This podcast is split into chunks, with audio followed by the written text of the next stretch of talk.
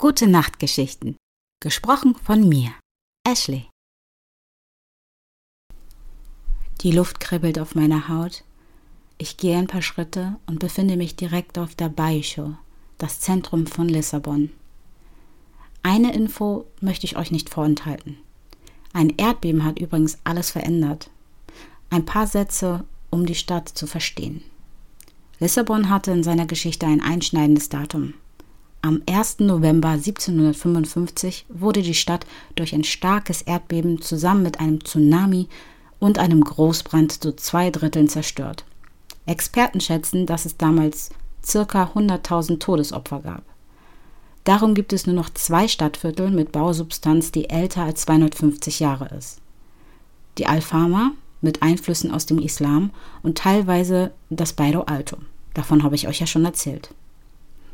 Die Grundrisse und Gebäude der anderen Stadtviertel wurde nach dem großen Erdbeben im Reißbrett geplant und aus einem Guss wieder aufgebaut.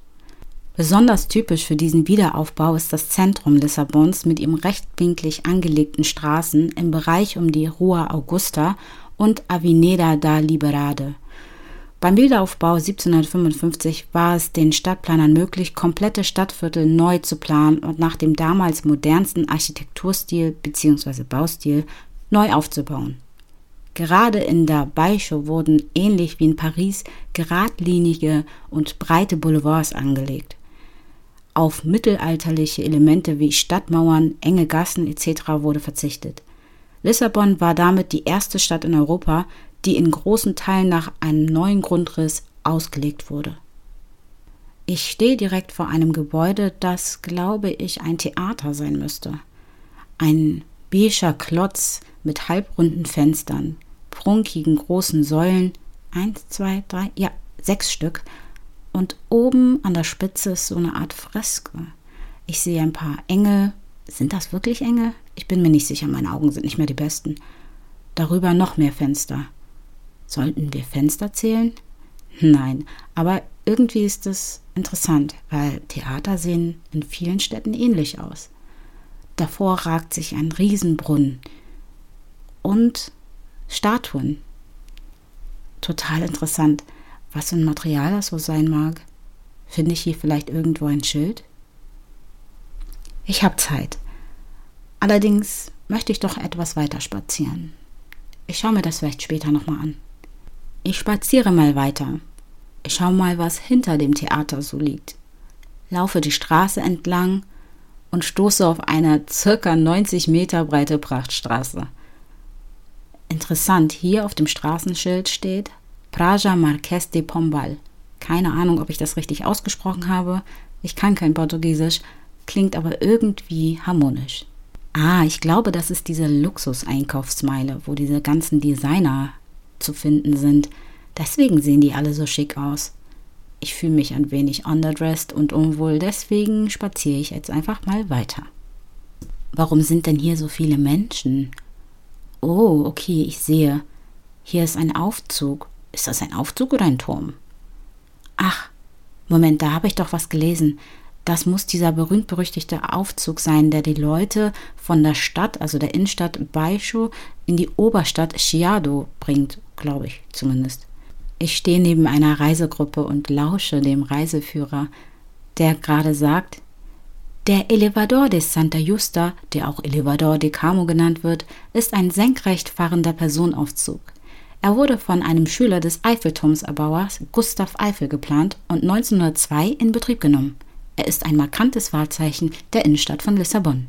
Der Aufzug ist trotz seiner Ästhetik auch ein Funktionsbau.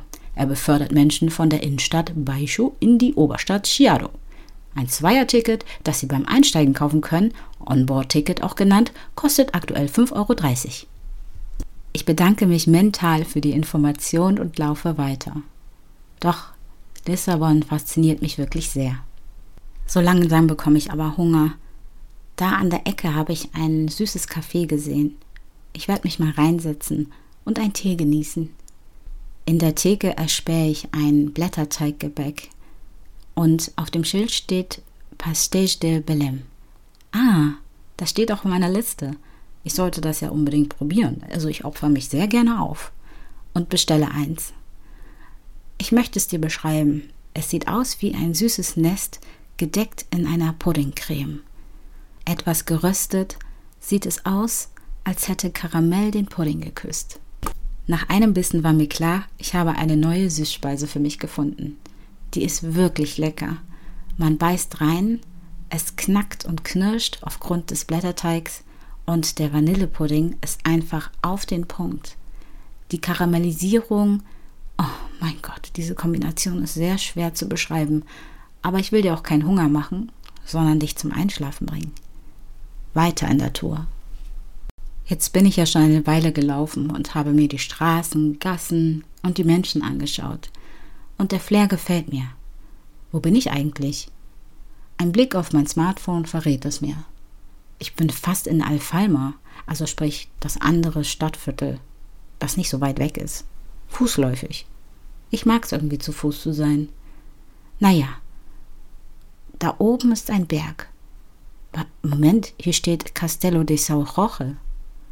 Hm, das ist, glaube ich, ein unvergesslicher Moment, wenn ich darauf gehe. Und im Reiseführer stand, dass das der höchste Punkt der Stadt ist. Zwischen diesen beiden Stadtvierteln. Also der Innenstadt und Alfalma. Eine einzigartige Gelegenheit, die Verbundenheit der Stadt zu spüren. Glaube ich zumindest, oder bilde ich mir das ein? Steigen wir mal auf. Oben angekommen begrüßt mich eine Statue in einem Glaskasten. Auf dem Schild steht Sao Jorge. Oh Mann, dieser Aufstieg war wirklich sehr anstrengend und ich bin einmal komplett durch die Altstadt gelaufen. Aber es hat sich gelohnt. Die Aussicht ist grandios. In der Zeit, wo ich versuche zur Luft zu kommen, lese ich einfach nochmal in meinem Reiseführer nach, was es mit Sao Jorge auf sich hat. Das Castello de Sao Jorge ist eine Festungsanlage mit integrierter Burgruine in Lissabon. Die Burg wurde von den Mauren gebaut, die sie 1147 an Alfons den Eroberer verloren. Es wurde danach jahrhundertelang als Königsburg genutzt. In einem Turm der Burg, dem Torre de Tombo, befand sich die königliche Urkundensammlung. 1755 wurde die Burg beim Erdbeben von Lissabon weitgehend zerstört. Das Gelände erstreckt sich auf etwa 6000 Quadratmeter. Zur Anlage gehören mehrere Türme, Wachposten, ein Burggraben, Ausgrabungen aus phönizischer, römischer und maurischer Zeit sowie zwei große Plätze, die zum Verweilen, Pool- oder Dominospielen einladen. Aha, interessant. Die Aussicht auf dieser Plattform ist wirklich grandios, aber um ehrlich zu sein, tun mir einfach wirklich nur noch die Füße weh. Ich bewege mich also wieder zurück Richtung Hotel. Und als ich endlich angekommen bin, mache ich mich bettfertig und lass mich ins Bett fallen. Gute Nacht und bis bald.